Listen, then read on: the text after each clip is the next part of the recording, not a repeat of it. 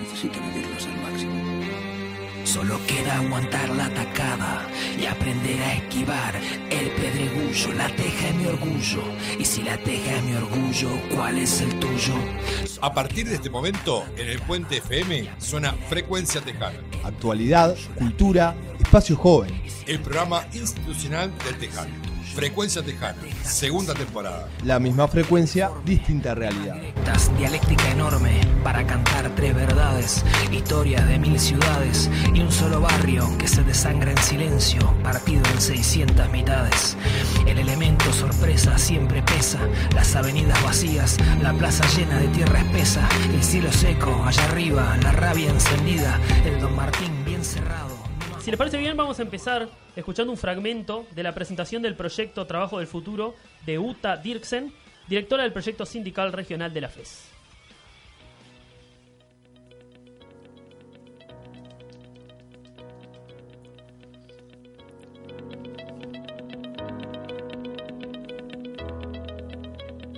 Primero, el trabajo del futuro es la cuestión del trabajo que tienen las trabajadoras, los trabajadores, ¿no? El, eh, como sean las relaciones laborales, como sea la vida de las trabajadoras y los trabajadores. Por eso importa a sus organizaciones, que son los sindicatos.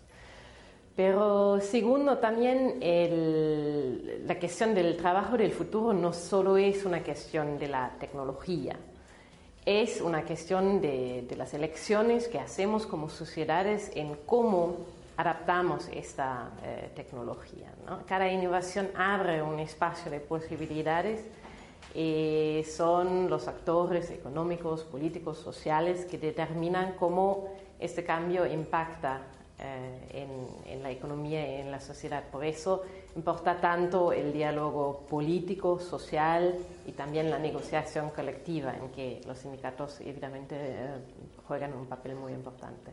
La clave en ese momento es tener un diálogo entre los actores, políticos, económicos y sociales también. ¿Qué es el cambio que viene? ¿Cómo le vamos a adaptar en la región? ¿Qué políticas necesitamos? ¿Qué marcos necesitamos dar a, a- a ese cambio que viene? Y, por supuesto, los sindicatos como actores sociales son clave en ese diálogo. En el tema del trabajo del futuro, América Latina está vulnerable por su estructura de- mm, productiva, por eh, la gran dependencia de las actividades extractivistas, em, por el gran sector informal que ocupa casi la mitad de la eh, población económicamente activa y por las grandes desigualdades económicas y sociales. Pero la verdad es que sabemos muy poco a esa altura sobre el impacto que tendrá este cambio. Primero porque los estudios que tenemos tienen muy grandes discrepancias sobre cuántos empleos, por ejemplo, se van a perder por la automatización. Y segundo porque el cambio no es tan lineal, no es determinado y va a depender de cómo se conduzca este cambio, el impacto que tendrá en América Latina. La mirada feminista en la cuestión del trabajo del futuro es tan importante porque la innovación abre un momento de, de posibilidades, de, de elecciones.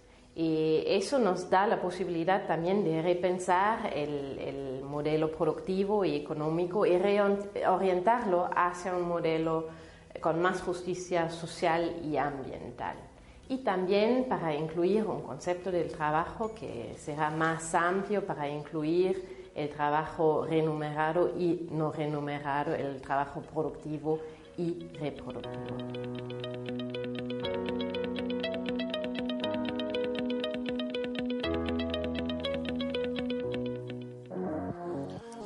Hemos hecho muchos esfuerzos por pensar e imaginar sociedades del futuro. Nos imaginamos cómo serán las casas, por dónde andarán los medios de transporte, qué tipo de ropa vestiremos, cómo serán los gobiernos. Y el trabajo, ¿cómo será el trabajo del futuro? Si hoy es el futuro de ayer, ¿ya estamos en los trabajos del futuro? De alguna manera, hoy tenemos trabajos que hace algunos años veíamos como futuros. ¿Qué ha cambiado desde entonces? Así como el movimiento ludista del siglo XIX destruía máquinas porque había llegado a habían llegado perdón, a sustituir trabajadores, hoy miramos a la tecnología con recelo. El miedo de que todos los trabajos sean digitales y automáticos sigue presente. ¿Se deshumaniza el trabajo? La tecnología no hará desaparecer el trabajo humano. Como escuchábamos en el audio, la cuestión es qué decisiones se tomen en torno a ella, qué tipo de trabajo seguirán, cuáles se crearán, para quiénes, en qué condiciones. El trabajo no solo es la productividad, como venimos hablando durante este ciclo. El trabajo crea nuestras rutinas, nuestra visión del mundo y moldea nuestros vínculos. ¿Qué nos espera en el futuro del trabajo? ¿Qué podemos y qué queremos construir en torno al trabajo? De todo esto vamos a estar charlando con Viviana Barreto, pero antes vamos a escuchar otro temón, porque si ya escuchamos un temón, vamos a escuchar otro temón. Vamos a escuchar todo un palo de Patricio Reyes y sus redonditos de ricota, así que le dejamos unos minutos con tremendo tema de rock and roll argentino.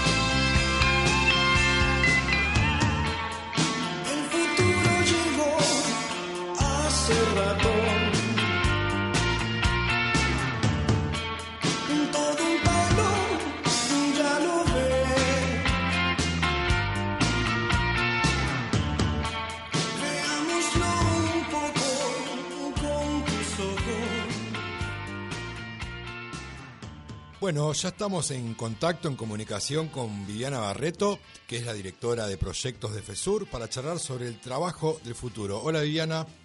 Hola, ¿Qué, ¿Qué, tal? buenas tardes, ¿cómo te va? Muchas gracias por esta comunicación. No, gracias a ustedes por la llamada y bueno, por interesarse y acercarse al trabajo de la Fundación. Bueno, Viviana, muy bien. Entonces vamos a empezar un poquito con, la, con algunas preguntas y empezar a charlar. Para empezar, ¿nos puedes contar brevemente cómo surge y cuáles son los objetivos del proyecto Trabajo del Futuro de FESUR? Mira, eh, nosotros tenemos eh, al trabajo como una línea de acción súper importante de la fundación acá y quizás en el 2018 podemos rastrear como las primeras este, apariciones a nivel regional o internacional de esta discusión de cómo eh, la tecnología modifica las formas de vida que tenemos las personas, pero y también fundamentalmente las formas de trabajo.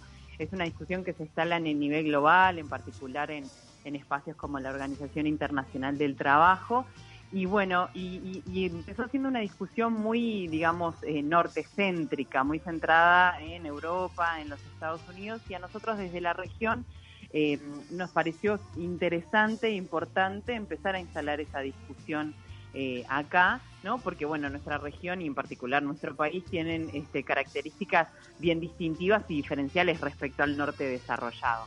Entonces, en la oficina de la Fundación en Montevideo tenemos un proyecto que trabajamos la agenda nacional y ahí tenemos una cooperación muy fuerte con el movimiento sindical en el Uruguay, en particular con el PIT-CNT y algunos sindicatos, y a nivel regional tenemos también en la oficina Montevideo un proyecto que trabaja la agenda sindical, pero para América Latina y el Caribe. Entonces ahí también interactuamos con algunas organizaciones sindicales de, clivaje eh, regional, como en particular la Confederación Sindical de las Américas y también otras organizaciones sindicales regionales eh, más vinculadas a las ramas de actividad, la industria, al comercio y nos pareció relevante traer esta discusión no solo a nivel nacional, sino también a nivel regional para empezar este, a hacer lo que la Fundación hace, que es conectar mundos, conectar el mundo de, las y los dirigentes sindicales y el sindicalismo con la academia, con el, con el sector político, con otras organizaciones de la sociedad civil y, digamos que generar un debate que permita, eh, en primer lugar, este, desentrañar un poco esa agenda que se nombra en términos generales como la agenda del trabajo del futuro y empezamos por discutir esa idea de, del trabajo del futuro, ¿no? Un poco planteando eh, lo que UTA, eh, nuestra representante para el proyecto regional, comentaba en la introducción que ustedes pusieron, de que, eh, el, que va a existir trabajo en el futuro no está en cuestión. La cuestión es qué tipo de trabajos vamos a tener disponibles y para qué personas y en qué condiciones. Entonces ya no hablamos de, del trabajo del futuro con, con, esa pregunta ordenadora de si la tecnología va a a sustituir el trabajo, sino que problematizamos cuál va a ser eh, eh, el trabajo que vamos a tener, este, digamos, en qué condiciones lo, vamos a dar, ¿no? Porque como, como decía Uta, quizás la, discusión empezó siendo un poco alarmista o ustedes también hacían referencia, ¿no? A, los ludistas que en, en, otras épocas de la historia, lo que eh, cuando hubo otros cambios tecnológicos, se preocupaban por destruir las máquinas. Nosotros creemos fundamental que en este momento la discusión tenga un contenido político bien fuerte, ¿no? En el sentido de que no va a desaparecer el trabajo, la tecnología va a incidir, sí, en las formas en las que vamos a trabajar, pero de qué manera va a incidir la tecnología es también un proceso político y es un proceso que está mediado por decisiones políticas. Entonces, ni que hablar que las organizaciones sindicales tiene mucho para, para involucrarse y para incidir en ese proceso y por supuesto que todas y todos, en tanto no solo trabajadores y trabajadoras, sino ciudadanas y ciudadanos, consumidores y consumidoras, ¿no? Entonces, eh, un poco el, el, objetivo de esta línea de trabajo es como alimentar la discusión y, empezar a entender las múltiples facetas que, que, puede tener un abordaje de esta naturaleza, ¿no? De qué eh, tipo de trabajos vamos a tener en el futuro, porque como ustedes este, lo mencionaban también,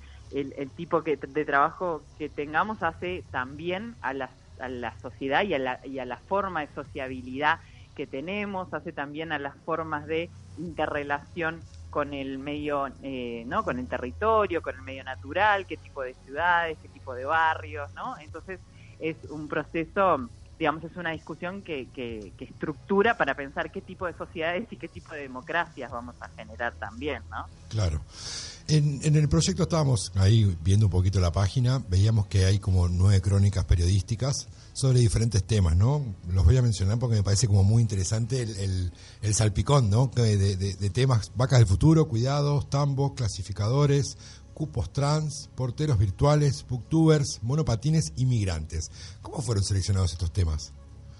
Bueno, eso fue una experiencia súper linda que, tuvimos y que hicimos el año pasado. Nosotros armamos desde el proyecto Uruguay, desde FESUR, un taller de crónicas periodísticas que fue coordinado por tres periodistas y editores, Azul Cordo, Leila Messenger y Sebastián Acher.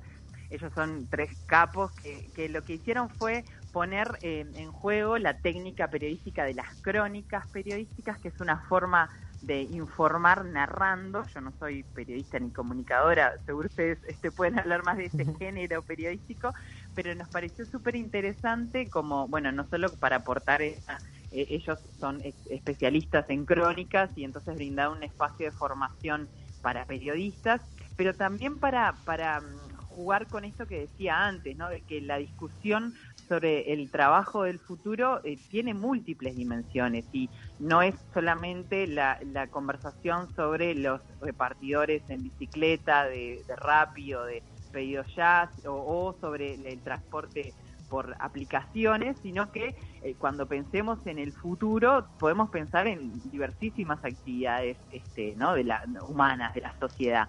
Entonces hicimos una convocatoria a periodistas y se acercaron eh, bueno, un conjunto de periodistas de distintos medios escritos, eh, de radios, este, medios privados, medios públicos, eh, freelance, o sea, un montón de gente de radios comunitarias también. Y este, en realidad la selección de temas este, con ese concepto de, bueno, de pensar con mirada a futuro o con, o con mirada que registre los cambios societales que vamos teniendo, ¿no? No es ese futuro de, los autos voladores, sino que es como el futuro que ya llegó, los cambios que, están, que se van dando de cuenta gotas, pero que, ya podemos ir registrando.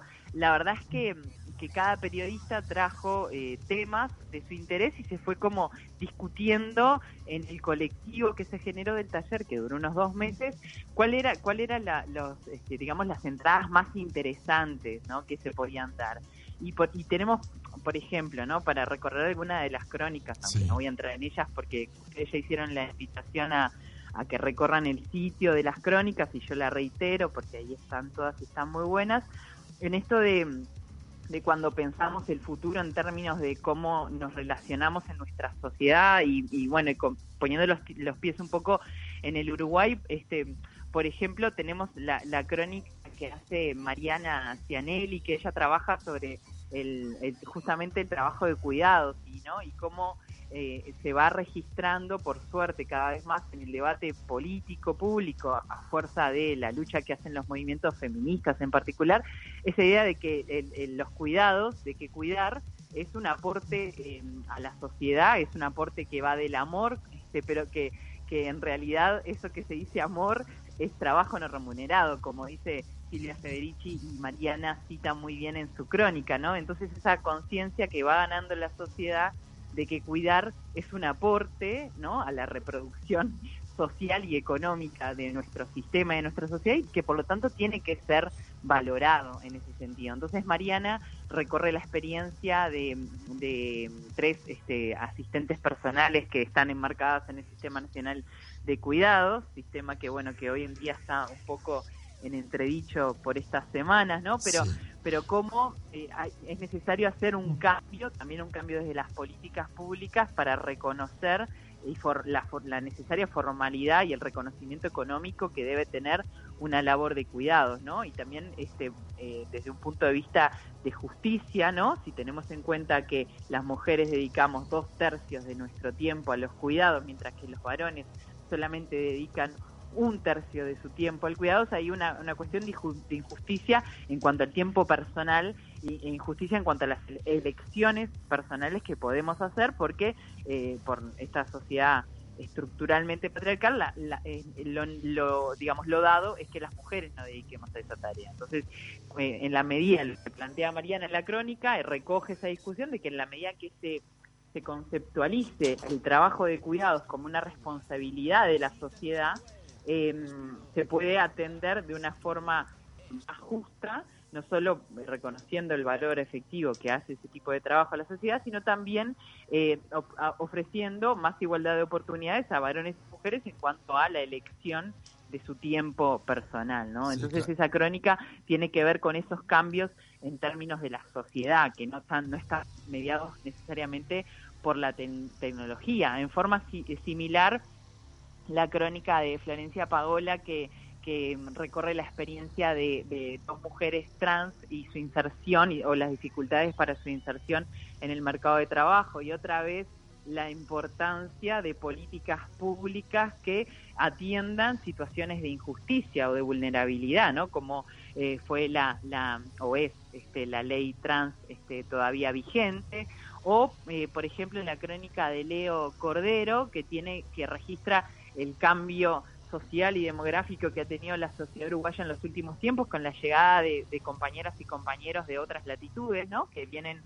a, a generar su trayecto de vida en Uruguay, ¿no? Personas migrantes que vienen este, con sus con sus vidas a cuestas y sus formaciones a cuestas y tienen el desafío de insertarse en el mercado de trabajo y bueno, un poco la crónica de Leo Cordero registra que como a veces eh, personas este, que vienen con, eh, con currículum súper extensos en términos de formación la tienen más difíciles, eh, más difícil para tener empleos este, con una remuneración acorde a su formación y cómo cuál es el desafío extra que esas personas tienen para tener trayectorias laborales este, con derechos más este, reconocidos, ¿no? Esos, eh, o por ejemplo, ustedes me cortan si No, quieren pero hacer dale, alguna me- pregunta. dale, dale, porque te- tenemos algunas preguntas, pero vení desarrollando ahí el tema No, y muy interesante. Dale. Dale, por eso. ¿no? porque no- no- como no los veo, entonces... Claro, Claro, más bien, más bien.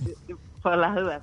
Eh, por, por ejemplo, también, eh, y un poco atendiendo al- a, las mutaciones de, del sistema económico productivo y también, obviamente, con vinculación en la tecnología, pero también con, con vinculación en los procesos económicos y inserción económica internacional de nuestro país, la, la crónica de Soledad Gago, que ella trabaja sobre el sector lechero y en particular sobre un pueblo que es su pueblo, Nueva Albesia, y cómo eh, a partir de la crisis de los tambos y la crisis de algunas de las industrias este, que, que, bueno, que están en ese territorio, la ciudad, el pueblo, se empieza a ver como con dificultades este, socioeconómicas, con dificultades laborales de su población y se registra fuertemente, eso es un proceso histórico, un, una migración este, de, de, personas del pueblo a las ciudades, ¿no? Y entonces ahí la tecnología opera como un factor de concentración de la producción en los grandes tambos y entonces dificultades para las pequeñas producciones de escala familiar. Eh, la crónica de Soledad le invito a leerla porque es muy linda, te coloca con los pies en Nueva Albesia y en esa realidad. Sí. Y por ejemplo, el trabajo que hace eh, Virginia Cataño, que ella eh, agarra el sistema de trazabilidad en el campo, ¿no? Como, como un elemento de introducción de tecnología a la producción nacional, quizás de los que más se ha nombrado en los últimos tiempos, ¿no? Eso de que la exportación de, las vacas. de carne, claro, eso, que la exportación de carne eh, uruguaya, gracias al sistema de trazabilidad, puede obtener precios inéditos y puede ingresar en mercados súper exigentes, como puede ser el mercado europeo. Y la crónica de Virginia, que es una hermosura, lo que hace es contrastar cómo al mismo tiempo que se pone la tecnología al total servicio de las vacas, en realidad las condiciones de vida y trabajo de las personas en el medio rural, en el sector ganadería en particular, no, no mejoraron sustancialmente respecto a épocas anteriores, ¿no? Y hay un nivel de sacrificio, un nivel de, de una dinámica, no sé, se me ocurre la, la palabra rudimentaria, pero o sacrificada tan tremenda que contrasta con el tratamiento súper dedicado ¿no? La, la, que se le otorga a las vacas, eh, que, que, prácticamente se sabe de todos los pasos de su día a día, ¿no? porque eso tiene un contenido económico que no lo tiene aparentemente y sin aparentemente la vida de las personas que trabajan en el medio rural. Y yo les quiero citar una frase de la crónica de sí. la de, de, de, la crónica de, de Catania, que ella dice en la crónica, cita la, la, las conversaciones con, con, personas del territorio, que eso también es otro valor que tienen. Dice, un ser humano trabajando en condiciones malas trasladará su humor al manejo de los animales. O sea, en el único momento de la crónica donde, donde se hace explícita eh, la, la, importancia de las condiciones de trabajo. Claro. de las personas es eh, en vinculación con el, el efecto que tendrá eso en los propios animales, me, pare claro. me, parece. Ese asado no va a estar tan ¿no? rico. Sí, se piensa así, ¿no? Como la, cuál va a ser la calidad del producto, ¿no? Importa el humano cuando. Eh, claro. La calidad del producto ahí, que puede salir. Ahí también discutimos, eh, hay otra de las puntas de la discusión y es que eh, es verdad que la tecnología puede sustituir trabajo, eh, de hecho lo hace, y eso puede ser algo, un efecto eh, nocivo para las trabajadoras y trabajadores, pero también la tecnología podría estar al servicio de mejorar la calidad y el tipo de trabajo que las personas pueden hacer, de sustituir por, máquinas aquellos trabajos que son insalubres o que las máquinas ayuden a que trabajos que son excesivamente repetitivos o, o que generan eh, efectos este, negativos en las personas no sean más realizados por ellas, sino que sean realizados por máquinas y calificar y recalificar a esas trabajadores y a esas eh, trabajadoras en, en, el manejo de esas máquinas, ¿no? Cómo la tecnología no necesariamente debería estar solo a lo, al servicio de una mayor productividad, sino también, ojalá, al servicio de una mejora de la calidad de vida de las personas que trabajan, ¿no?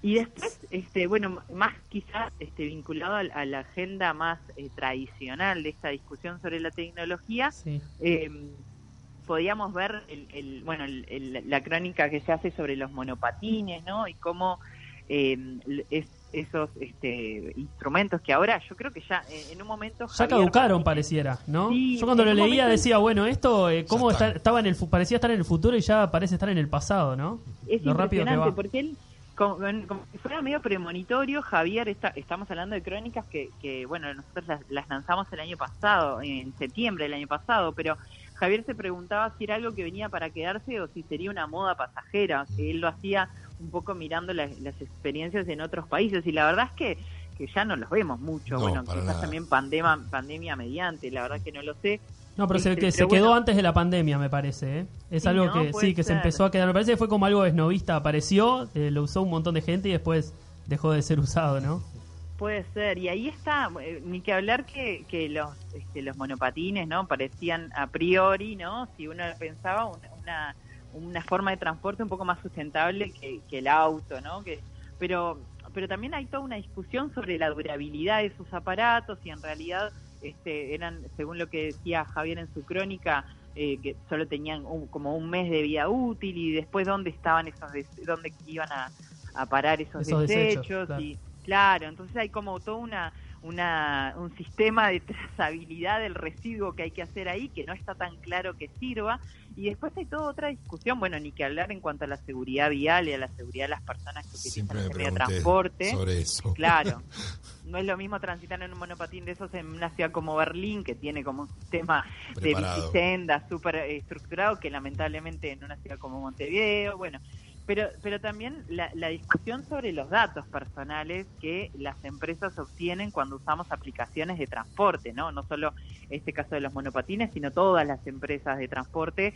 Y ahí me, podría meter en la grandísima discusión sobre los datos, ¿no? Sí, sí. Ustedes este, habrán seguro escuchado hablar, cuando nosotros usamos aplicaciones de la que sea, lo que estamos aportando son datos, que es un recurso económico fundamental para las empresas y que hace, por ejemplo, que las principales empresas transnacionales del mundo hoy en día sean empresas que trabajan con los datos, que su principal recurso económico es tener datos de nuestros Mover la información. Sí, dónde vivimos, cuántos años tenemos, qué consumimos. eh, Exactamente. Eso, qué recursos económicos tenemos y ahí eh, a, dónde van aplicados lo- claro. los, los perfiles publicitarios, ¿no? Sí, sí. Totalmente, y eso tiene un valor económico que es impresionante y bueno, hay toda una discusión sobre eh, cuál es este, el, el uso que se hace de esa información y sobre todo la necesidad de generar conciencia en cuanto a que si bien las aplicaciones pueden este, hacer nuestra vida más confortable o más fácil, tienen implicancias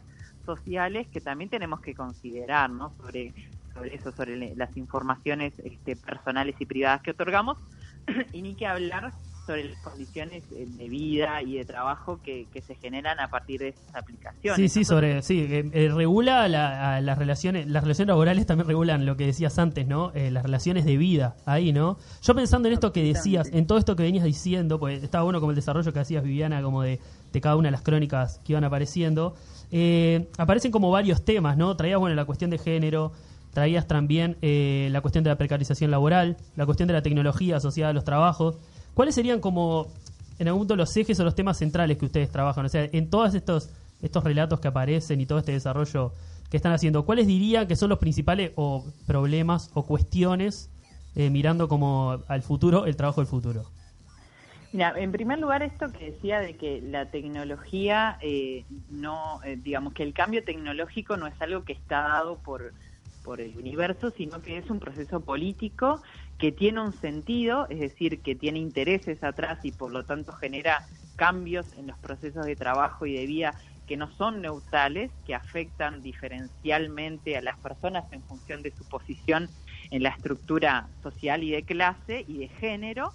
Entonces, en primer lugar, eso, que esos cambios son procesos políticos que, que so- deben ser discutidos ¿no? en un ámbito democrático y sobre los cuales todos los sectores de la sociedad, en particular las organizaciones sindicales, deben tener un poder de decir, ¿no? De decir, de discutir, y los Claro. estados tienen una responsabilidad de regular, ¿no? Eh, Queremos atacar esa idea del determinismo tecnológico y es que la tecnología se va a instalar y no hay nada que hacer en tanta sociedad. Un poco, si ustedes se acuerdan, cuando se instaló Uber en el Uruguay, Sí. las discusiones al principio era primero llegó Uber, llegó la app y después se puso la discusión Sí, sí, política de cómo se va a regular.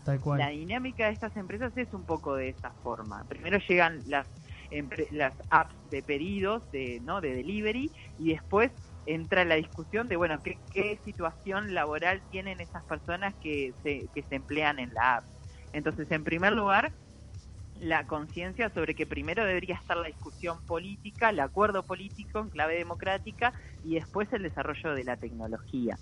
Esto de que la, las, eh, la tecnología puede ser un factor que mejore las condiciones de vida de las personas o que precarice y, y- dificulte las condiciones de vida y trabajo de las personas. Y ahí, ¿qué es lo que está eh, como en el medio para decir, bueno, qué, qué puede pasar? Es la política pública, es la regulación pública en un marco de democracia y es la negociación colectiva también. Sí, Entonces ahí, eh, sí. No, no, justamente con ese tema me- se me presentaba como, como, como una pregunta, perdón que te interrumpo, pero No, al contrario, Pero- una conversación. ahí va, pero como que tenemos un poco más claro quizás las políticas públicas, o las que faltan o las que, las que están, pero un poco como ustedes vienen trabajando con los sindicatos, ¿qué, abordaje hacen los sindicatos de estas ideas, digamos, de, de- de pensar el futuro del trabajo? Digamos, ¿Cuál es el nivel de discusión que se da intrasindicatos este, sobre estas temáticas?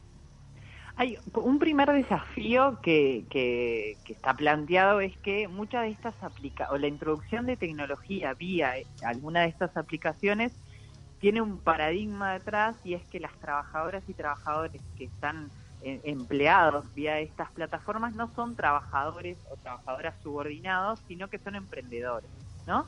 Que Son eh, las- son personas emprendedoras que brindan sus servicios a través de una app, ¿no? Eso pasó con Claro. los conductores de Uber, pasa con también con los repartidores eh, de, de las aplicaciones de delivery, que ya se, se- ya no es el taxista Claro. empleado de tal el patrón o tal no sé qué, ya no es el delivery que, que está empleado en la plantilla de trabajo de la pizzería o del restaurante, sino que es Juan Pérez o Viviana Barreto que se descarga una app, tiene una bicicleta o una moto o un auto y brinda su servicio de transporte de personas o de cosas.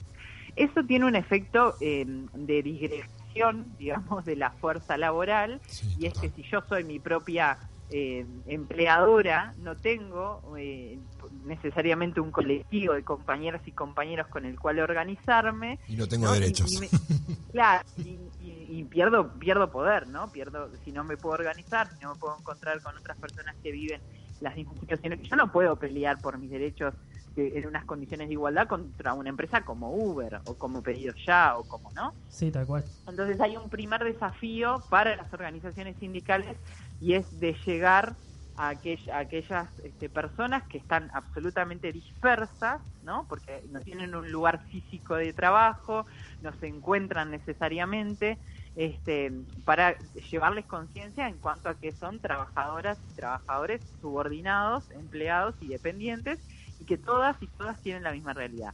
Eso, eso estoy hablando de cuando al inicio empezó a suceder. Ahora la verdad es que hay organizaciones de eh, conductores de aplicaciones, la- las este, y los repartidores también se empezaron a organizar, entonces hay como en algunos sectores ah, hubo un avance en ese sentido, pero pero en realidad hay muchísimas personas que, que hacen trabajo a través de aplicaciones, ¿no? Eh, como si fueran emprendimientos o personas que, por ejemplo, venden su trabajo a través de Mercado Libre, que este, hay como una cuestión de individualización de la trayectoria de vida de esa persona. Sí, sí, eso se puso como muy...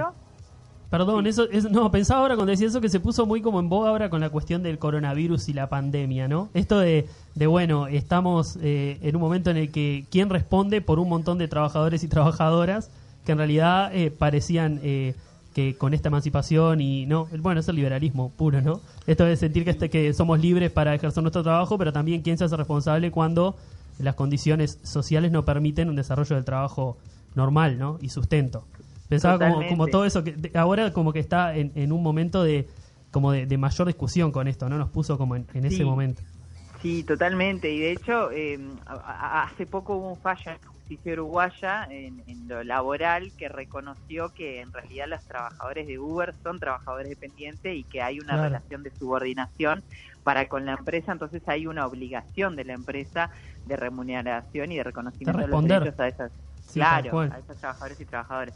Y después eh, hay, hay todo una... Pero, pero es verdad que, que las aplicaciones son un instrumento perfecto para la precarización. Y en esto que vos decías de, de hay eh, las empresas eh, no solo en este en esta cuestión de la tecnología, sino que en general tienen una posibilidad de instalar ideales, ¿no? imaginarios en la opinión pública que es impresionante, ¿no?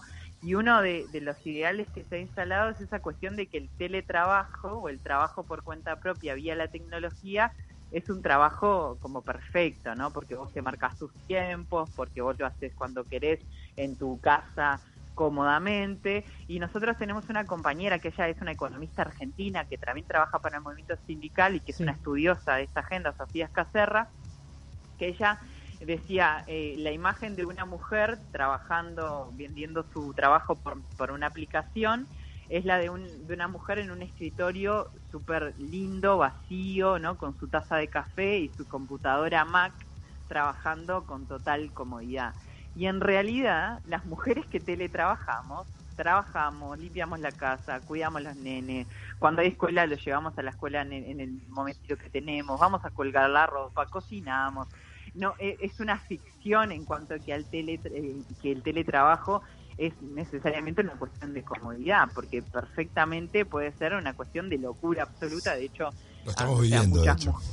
Claro. Sí, es contraponer un trabajo con otro, ¿no? Es, es, eh, es estar viviendo en dos trabajos al mismo tiempo, un poco. Estar viviendo en dos trabajos al mismo tiempo es la, la absoluta desaparición de los horarios, de la jornada de trabajo, ¿no? Porque estás conectado todo el tiempo y estás trabajando todo el tiempo, entonces atendés, ya no sabes qué es lo que estás haciendo, ¿no? Entonces ahí está toda la discusión sobre el derecho a la desconexión, el, el ¿no? Si, si ahora otra cuestión que puede surgir al ocio, ¿no? Al ocio, el derecho al ocio también, digamos, o sea, elemental. Es absoluto. Este... Bueno, eso, Viviana, en realidad, mira, se nos está quedando corto el tiempo. estamos para char nos gustaría quedarnos charlando una hora y media contigo. La verdad, porque está buenísimo. en realidad, es tremendo tema. Eso, vamos redondeándolo así, sobre todo porque vienen unos gurises ahora, te cuento, así quedas enganchada, que van a charlar un poco sobre los trabajos del futuro y cómo ellos ven el trabajo del futuro. Y va a estar buenísimo, también para escucharlos. Me quedo escuchándole. Eso. seguro. Terminar la idea, igual, ¿eh? Sí, sí otro capítulo de vos me decías ustedes me preguntaban sobre cómo están pensando los sindicatos en esta agenda. Y, y, en realidad eh, claro la, introducción de la tecnología en la economía no está solamente en las aplicaciones que sí quizás es el emergente más fuerte pero no solo. Claramente hay aplicación tecnológica en todos los sectores en la industria en los servicios este y, la verdad es que eh, afortunadamente el movimiento sindical uruguayo demuestra cada vez que puede su madurez ¿no? y su compromiso histórico también. Y han, este, se han desarrollado en los últimos tiempos proyectos grandes en el sector de servicios, en el sector industria, que están como un poco em, intentando estudiar, bueno, dónde están las introducciones tecnológicas más fuertes y cuáles son, eh, cuál es el marco de negociación que tiene que existir para que esa introducción de tecnología no, no repercuta negativamente en las trabajadoras y trabajadores y, tampoco claro que en, las empresas, ¿no? Porque la, sostenibilidad económica de las empresas también es un interés social este, que todas y todos deberíamos compartir, pero no a costa de eh, pérdida de puestos de trabajo o pérdidas de derechos. Sí, de calidad de trabajo. Claro, y, es importante que la introducción tecnológica también sea objeto de la negociación colectiva y que las empresas y también el Estado asuman su responsabilidad en cuanto a las políticas de formación que son necesarias para reconvertir a esas trabajadoras y trabajadores que ya quizás no pueden seguir haciendo la misma tarea, pero pueden adquirir nuevas habilidades para formar parte del proceso productivo o, o ser relocalizados en el mercado de trabajo, ¿no? Teniendo la idea de que es una responsabilidad, digamos, que debe ser parte de una política pública y no solamente una decisión empresarial unilateral de las empresas. Y después hay una discusión mucho más grande que claro que el movimiento sindical está involucrado, pero que es de la sociedad en su conjunto y qué tipo de educación eh, tenemos para formar a las personas en su sociabilidad y en su forma de trabajo futuro, ¿no? Entonces, la, la, bueno, la discusión del sistema educativo sobre las habilidades de aprendizaje de las y los estudiantes es, es muy importante. Uruguay es vanguardia, ¿no? A partir de políticas como el Plan Ceibal, este, y de todas las, las introducciones que se han hecho en los planes de formación en cuanto a programación y tecnología, pero es una discusión muy importante que, que tiene que ver con, con generar personas más preparadas para el mundo de este mundo del presente futuro que está ante nosotros, ¿no? Entonces un poco va por ahí. Ahí va. Viviana, te agradecemos muchísimo la comunicación, realmente muy interesante todo lo que nos has contado. Invitamos a la audiencia a, entrar eh, en la página web que es fes-uruguay.org este, y seguir interiorizándose en estos temas tan interesantes y que nos competen a futuro. Tal cual, bueno. Gracias a ustedes. Eso, muchas gracias Viviana. Eh, te despedimos. Frecuencia Tejana. Los ritmos del barrio.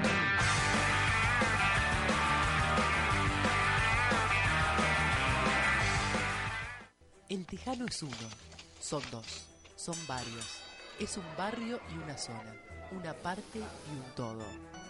El Tejano es solo un periódico y no solo un periódico. Información del barrio, de la zona oeste, nacionales, cultura, humor, datos, palabras, declaración, cuenta, varios sentidos en un sentido. El Tejano es el Tejano. Una vez por mes, gratis, donde lo quieras todo el resto del mes. El Tejano es el Tejano, un periódico.